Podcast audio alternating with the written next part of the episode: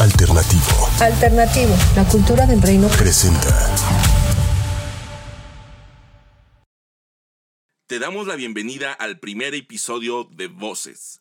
Nuestro invitado es considerado uno de los mejores guitarristas del país y junto a la banda Rostros Ocultos ha impactado a varias generaciones. Yo soy Ben Mendoza y esto es Voces con Arturo Ibarra. Voces, talk show alternativo. La vida de quienes han hecho historia, con su fe y hechos.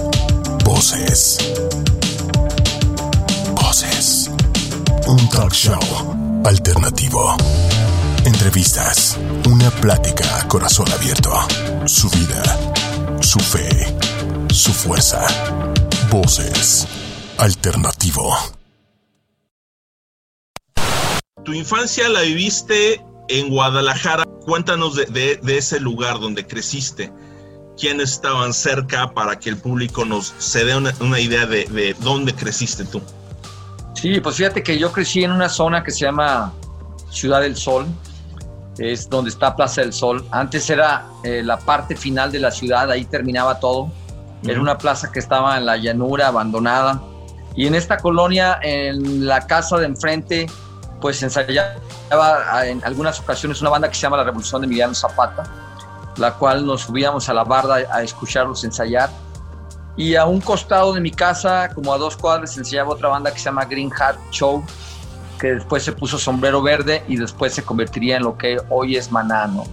Eh, nuestro primer concierto que tuvimos con la banda Trax fue en la casa de un amigo que se llama Guillermo del Toro, que hoy es famoso por por sus películas, por sus libros, por sus guiones.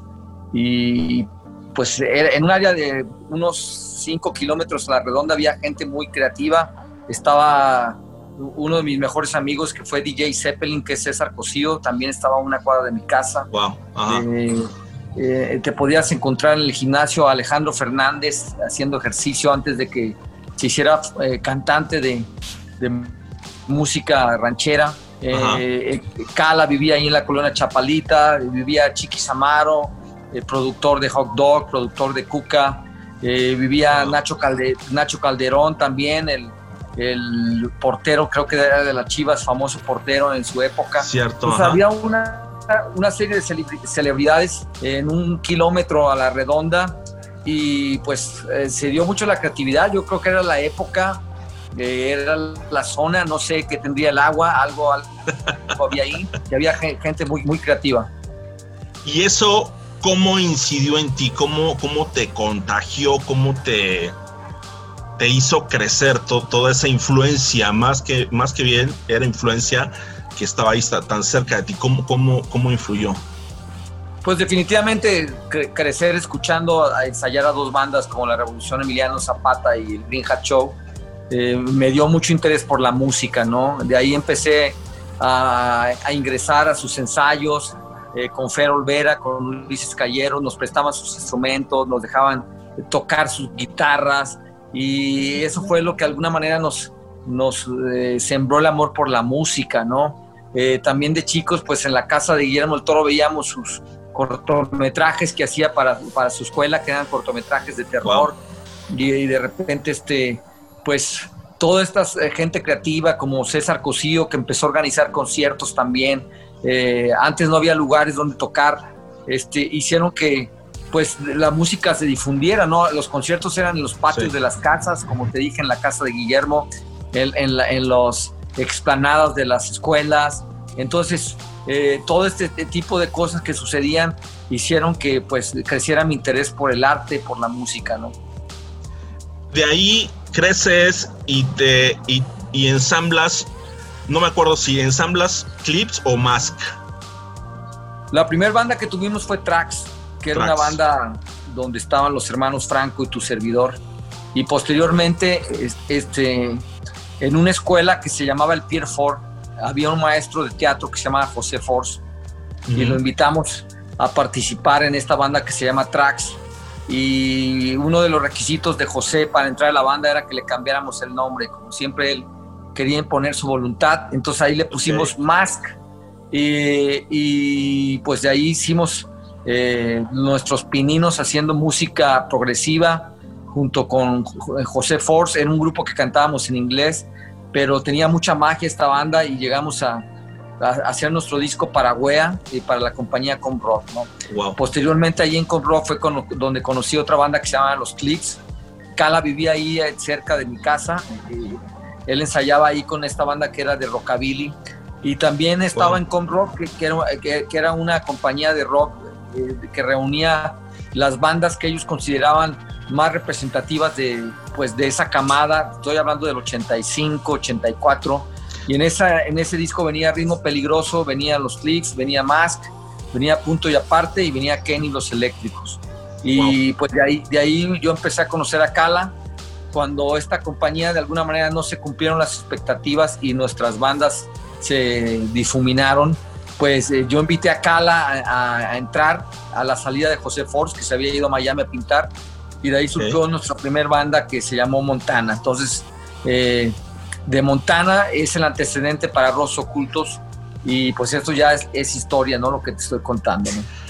Bastante, bastante histórico. Nada más para situarnos sin hacer cuentas, eh, eh, ¿de, qué, ¿de qué año estamos hablando aproximadamente? Estamos hablando del 83 al 85 más o menos. Wow. De inicios de los 80, ¿no? Cuando sucedía este, este movimiento, pues en una época en donde el rock era sinónimo pues de desmanes, de drogas. era, Una palabra, era una palabra tabú, era una, eh, los conciertos de rock estaban prohibidos. Eh, por, los ecos de la Vándaro, ¿no? Exactamente, pues esa resaca, como le llamamos nosotros, de, de Avándaro, de Tlatelolco, pues dejó de alguna manera un mal sabor para que existieran conciertos de rock, ¿no? Entonces llega este un boom, esta ola que yo no recuerdo bien dónde inició, yo solo recuerdo, era, tenía 10 años en ese entonces, eh, que empezó la, la, idea del rock en tu idioma. Y de repente salió Miguel Mateos y Soda Stereo y Nacha Pop y todos estos grupos y de repente entre todos venía uno que se llamaba Rostros Ocultos. Sí, bueno, ahí, estás hablando de la, de la segunda de la camada, ¿no? Sí, porque el primer movimiento organizado de rock en español fue el movimiento de Comrock en el año del 84. Y fue, no, fue hasta, no fue hasta el 87 cuando empezó este movimiento de rock en tu idioma orquestado por, pues, por Oscar López, este, el Cachorro López, eh, productores como Luis Miguel Blasco de España, Luis Carlos Esteban, eh, que de alguna manera empezaron a, voltear hacia las bandas mexicanas. Ya había llegado un movimiento de rock en español muy importante, que hay que recordar que eran bandas como Mecano, como Miguel Ríos, este, de Argentina pues habían llegado bandas como Enanitos Verdes, este, comenzaba a llegar Soda Stereo, pero aún no había un movimiento importante de rock mexicano, ¿no? Eh, fue en estos concursos de rock en tu idioma de BMG Ariola que empezaron a surgir pues el interés por bandas, ¿no? De ahí surgieron Amantes de Lola, este, La Castañeda, posteriormente, este, pues Fobia, ¿no? Este, y se llamó pues todo este movimiento, lo que, el rock en tu idioma, ¿no? Que yo le llamo como la segunda camada ya de más organizada de rock, este, donde, las discográficas ya estaban interesadas, ¿no? BMG Ariola, eh, Emi Capitol, Universal, todas estas disqueras estaban firmando bandas y había una complicidad entre la televisión, la radio y las revistas y había, había mucho interés porque programaban en el radio a las bandas eh, no solamente españolas y argentinas, sino también empezaron a, a sonar bandas como Bonnie los enemigos del silencio. Claro, claro, sí. Este, de hecho, pues eh, sonaban los hombres que en los conciertos de hombres que abrían Bonnie los enemigos del silencio. Entonces empezaban a existir bandas mexicanas muy interesantes. Con esa plataforma inicia, bueno, ya, ya, ya escuchamos que traía ya un buen bagaje de trabajo de, distintos lugares, pero yo creo que ahí es el, la plataforma de despegue de rostros ocultos. ¿Sí fue así?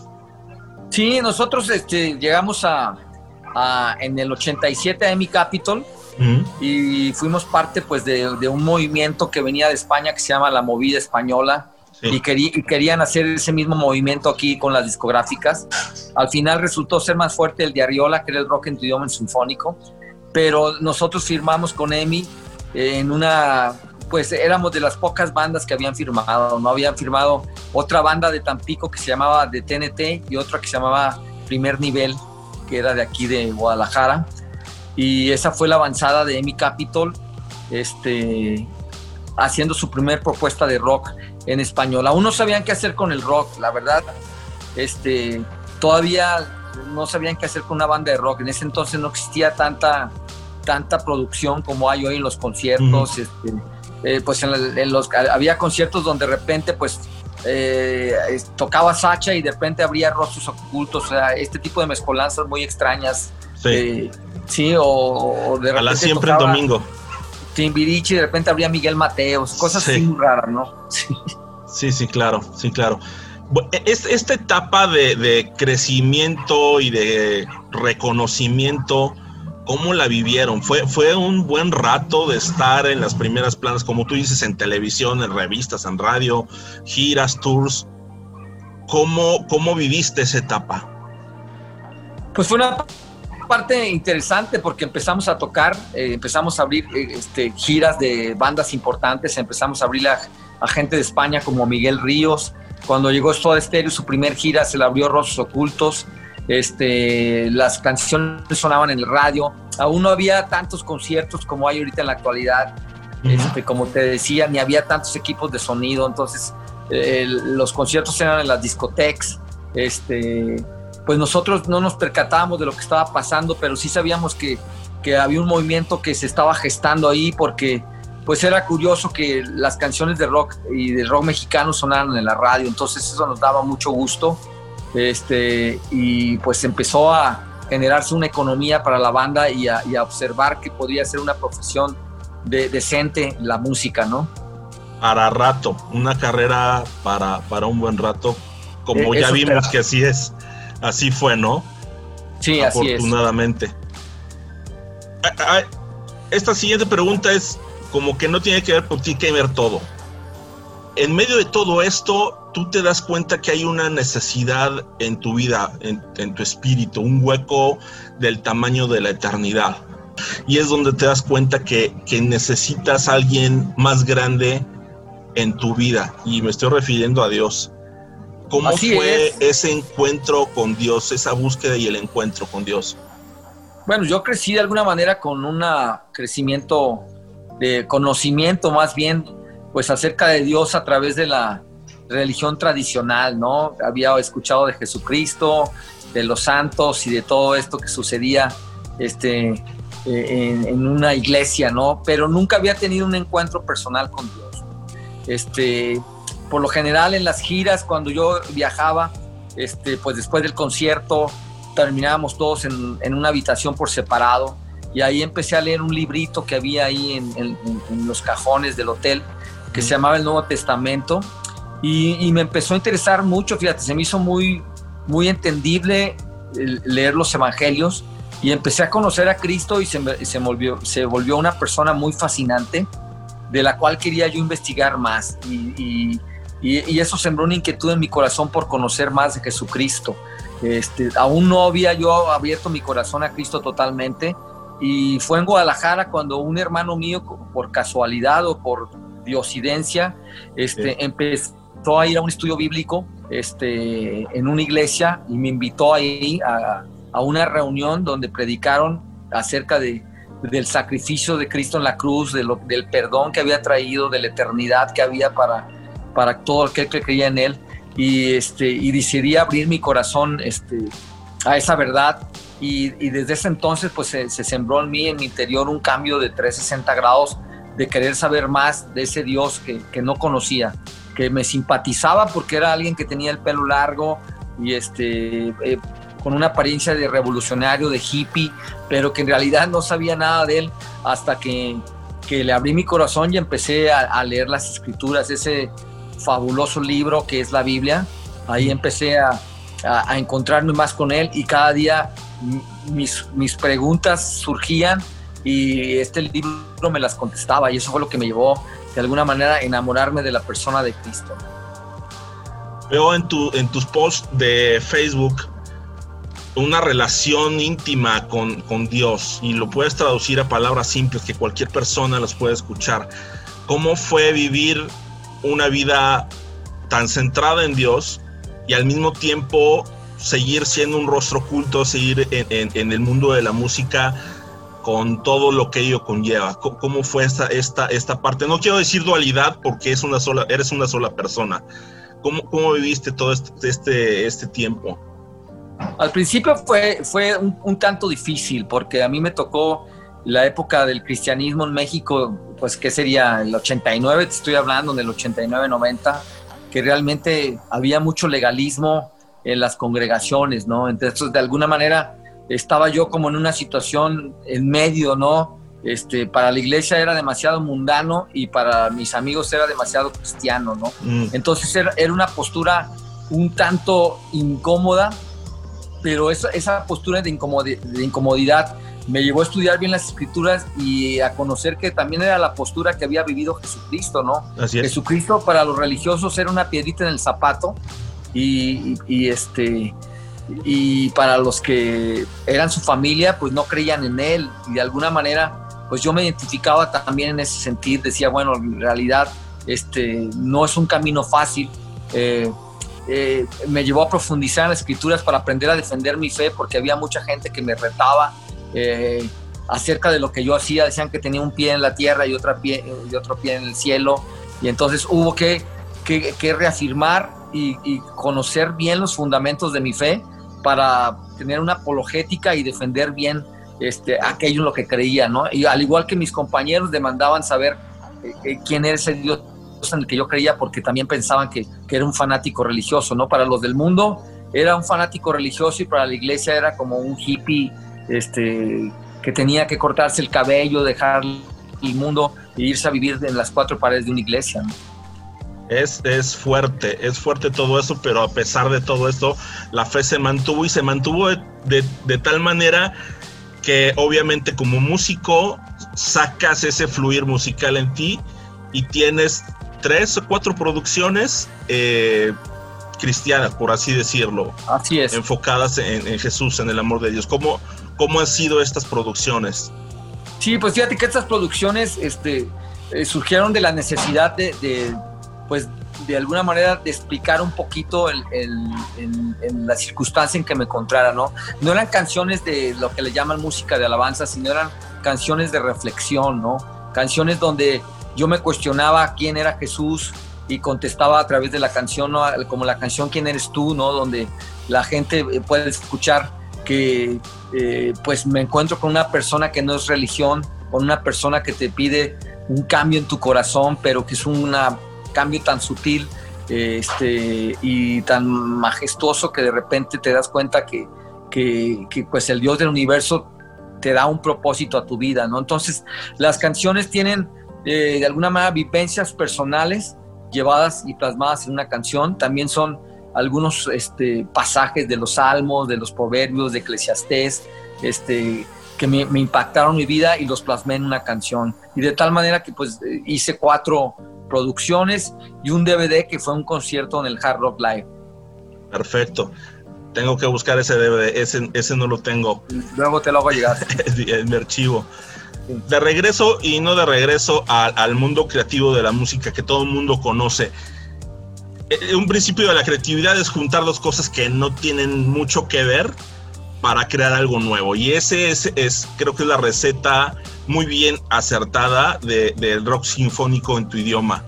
De este, estos conciertos que has llevado a cabo con toda la banda aquella de, del rock en tu idioma, ¿cómo ha sido esta, esta parte de revivir para estas nuevas generaciones todo lo que fue aquella época de, de rock and roll y de buena música?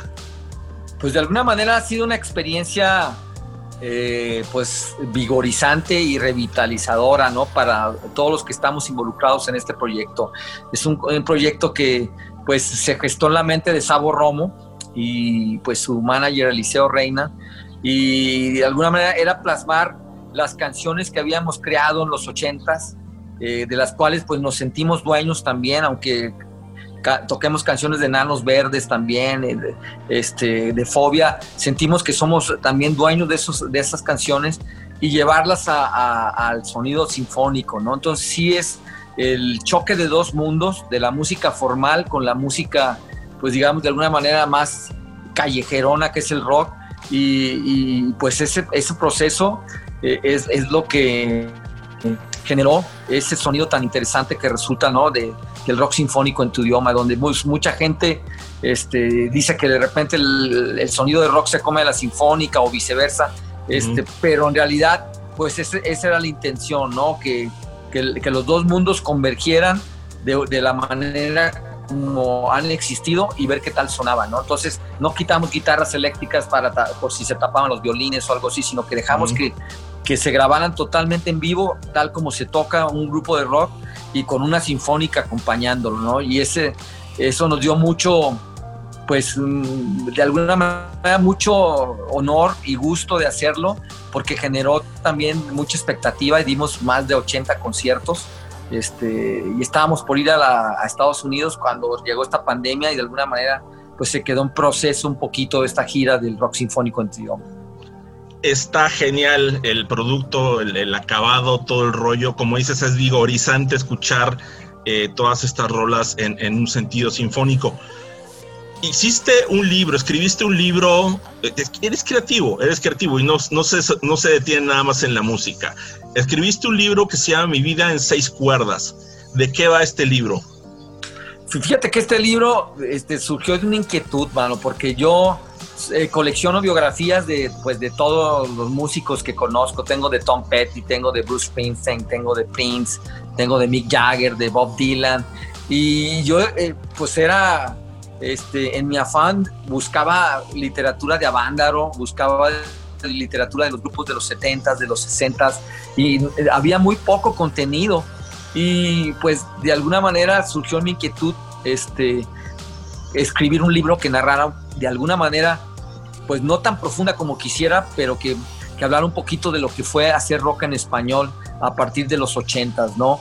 Eh, creo que ya le tocará a los grupos de los 70 escribir un libro que hable acerca de lo que ellos vivieron en Avándaro y eso, pero yo estoy hablando de lo que a mí me tocó vivir a partir de Avándaro hasta llegar a la época actual, ¿no? Hablo un poquito de cómo era una palabra tabú, cómo el gobierno había problemas, cómo había una devaluación también que ocasionaba que ser músico fuera una locura, este, eh, pasar hasta el colapso de la industria por la piratería, eh, la aparición del compact disc que hizo que desapareciera el vinilo y luego posteriormente pues este, llegar, la llegada del MP3, ¿no? de la música comprimida, eh, las cartas de retiro que nos dieron a todas las bandas mexicanas cuando el rock jazz ya no era un movimiento importante para ellos, ¿no? que llegó hasta los 90 ahí con la avanzada regia y, toda esta historia como músico y como observador es la que narro en este libro Mi vida en seis cuerdas, hasta llegar pues a, la época actual con rostros ocultos, cómo nos tocó vivirla, cómo nos tocó experimentarlo, los, los momentos álgidos y los momentos oscuros que vivimos en, eh, siendo miembros de una banda de rock y rock mexicano, ¿no? Que era ya muy difícil un documento valiosísimo por toda la historia, por todas las características sociales que, que, has escrito en ella. Y ya vas por la segunda edición, si, si no mal recuerdo. Así es, ya vamos por la segunda edición. Este, esta edición pues vendrá en un formato mucho más este, sencillo, ya no será tan de lujo como salió la primera edición, que fue pues como, como también para celebrar los 30 años de Rostros Ocultos, pero eh, tendrá algunas revisiones de algunas cosas y este y pues ya cuando la tengamos en mano ya te estaremos presentando bien esta segunda edición para que y de esta manera llegamos a estas fechas, tiempos locos, extraños, donde un virus con amenaza de muerte nos mandó encerrarnos. ¿Cómo lo han vivido ustedes? Pues ha sido un reclutamiento voluntario, de alguna manera este, los músicos vivíamos ya en cuarentena, ¿no? Encerrados en un estudio de grabación o en un cuarto de ensayo, o sea, eh, no, no, fue, no nos tomó tan sorpresa esto de aislarnos, ¿no? Eh, lo que sí nos tomó por sorpresa, pues de alguna manera fue que se suspendían todas las giras, todos los conciertos y, la, y la economía, pues, de la industria musical se viniera en picada, ¿no? Para todos nosotros. Entonces sí fue un golpe fuerte este, para la gente nuestra, sobre todo los que trabajan en producción, ingenieros, este, staff, los roadies, este, y fue una, una, etapa un poquito también de introspección que nos, permitió también darnos cuenta que hay que buscar eh, nuevas vertientes también para poder seguir haciendo música, ¿no? Y, y hemos encontrado que que en este momento de encierro pudimos componer algunas canciones como Crimen Perfecto, eh, completar el, el, álbum este que estamos haciendo que se llama Gustos Ocultos, eh, eh, pues convivir más con la familia, este, apreciar un poco también lo que estaba sucediendo en la naturaleza, que como que se volvió a regenerar. Entonces fueron procesos de muchas emociones encontradas, ¿no? Algunas veces depresión, ansiedad y algunas veces felicidad también porque podías andar por la ciudad este, sin tráfico, ¿no? Entonces hubo muchas cosas eh, extrañas y otras muy bellas, ¿no? E, esta, toda esta exploración de creatividad y de, y de inventiva que, que traen los ha llevado a sumarse a esta onda digital de toda suerte que mañana, 15 de agosto, van a tener ustedes un, un streaming con el concierto, es, recuerda, Crimen Perfecto. Así es. ¿Cómo se han preparado la gente que puede esperar? Ya es mañana, ya estamos sobre el tiempo.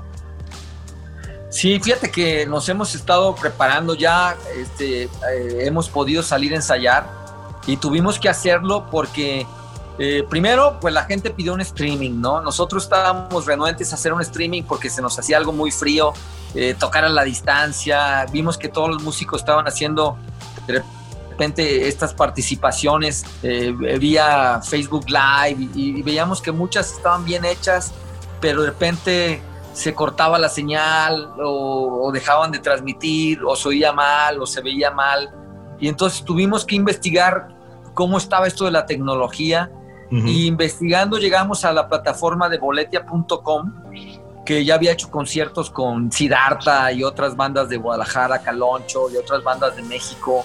Eh, creo que con la Sonora Santanera también habían hecho. Investigamos cómo estaba la situación y ahí pudimos ver que hay una en su plataforma que se llama Nirmi TV, tienen el ancho de banda para poder tener 30 personas viendo el concierto, 30 mil personas viendo el concierto al mismo tiempo. Entonces nos contactamos con ellos, eh, buscamos un estudio de grabación eh, con todos los requerimientos técnicos y lo encontramos en SoundTube, un estudio de los hermanos Franco, eh, que tiene todo el, espacio para hacer, meter las cámaras, para meter un buen sonido, este, y, y, nos pusimos también a preguntar a la gente qué canciones querían escuchar. Ellos hicieron la lista, y fue lo que te digo que nos metieron en aprietos porque empezaron a pedir temas que ya ni nos sabemos, temas que ya ni tocábamos, temas de que ni sabíamos que existían de los rostros, este, temas de la época de los clips, de la época de Montana. Entonces hubo que ensayar y preparar este concierto que mañana van a poder disfrutar, ¿no? Qué, qué, increíble, qué increíble la cantidad de, de fans que tienen, que, que, la gente que los sigue no ha dejado de seguirles la pista.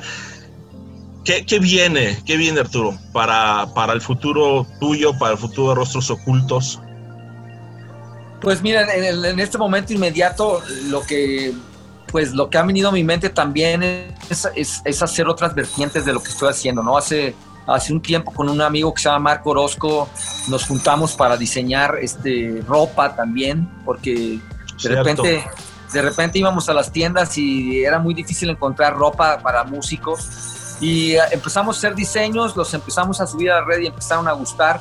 Y, sacamos una línea, una tienda en línea que se llama Steel Rock, que no solamente es ropa, sino también van a ser accesorios eh, eh, con pues dibujos de la música, de guitarras, de amplificadores, de micrófonos, que tengan mucho que ver con lo que, que yo vivo al, día. Y también en esta tienda pues ya van a poder también tener acceso a los libros, a la música que tenemos y de alguna manera hacerlo llegar más directo a la gente que de repente nos lo pide de una manera muy informal y, a veces hay que ir a la paquetería y llevárselos. Aquí en esta tienda online pueden entrar y comprarlo y les llega directamente a su casa, ¿no? Y pues continuar con, con el documental que hemos estado este, realizando, que lo ha estado produciendo Jorge Vidal y Roxana Revuelta.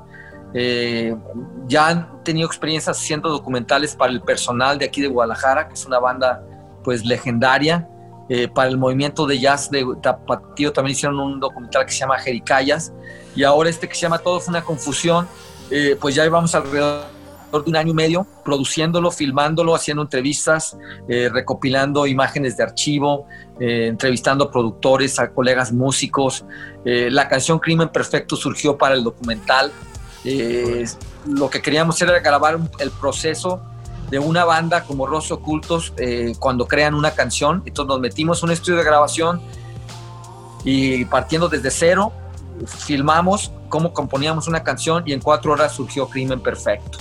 Y pues seguir haciendo música, eh, eh, seguir haciendo eh, conciertos, si, si es por la vía streaming lo haremos.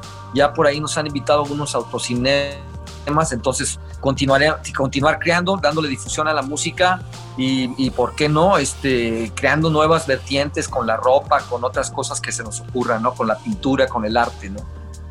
La creatividad a todo lo que da cerrando, cerrando y recapitulando todo este recorrido de creatividad y de inventiva, ha, ha, habido una constante y esa constante es Dios en tu vida. Me queda claro. ¿Qué rol juega Él en tu vida, tus decisiones, en todo este futuro que tienes dibujado?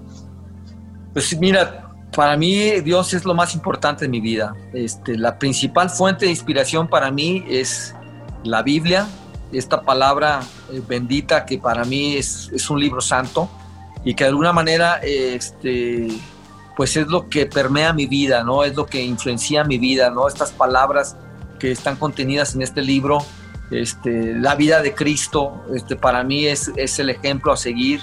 Eh, no estamos ni a la estatura de, ser como Él, pero sí podemos ser este, seres de amor, de luz, de honestidad, este, de entrega, este, que la gente pueda ver pues algo distinto, ¿no? Yo creo que si, si la gente volteara un poquito más a ver a Dios este, y a este Dios este, que, te lo estoy presentando como Jesucristo, pues habría menos violencia. Habría este, un, un mundo muy distinto. Pienso que gran parte de la violencia o del suicidio, de las cosas que estamos viviendo, es porque la gente le ha dado la espalda a Dios, ¿no?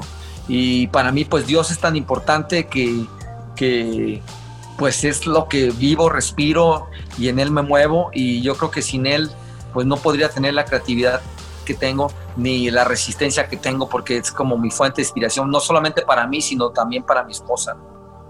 Perfecto, perfecto. Muchas gracias, damas y caballeros. Arturo Ibarra, eh, nuestra portada de la edición 5. Creíste con nosotros en, este, en esta aventura alternativa y tengo mucho que agradecerte a Roxana. No, por todo este tiempo y el tiempo que venga, estamos a la orden y siempre para echar la mano y para aplaudir todo lo que hagan. No, pues te agradezco a ti mucho el espacio y también la entrega que haces eh, con tu revista y con la información. Es, la verdad estamos muy impresionados con tu trabajo y ya sabes que tienes un fan aquí con los rostros ocultos. Somos fans, somos fans. Muchas gracias Arturo. Muchas gracias a ti hermanito. Un, un abrazo. abrazo. Nos veremos pronto.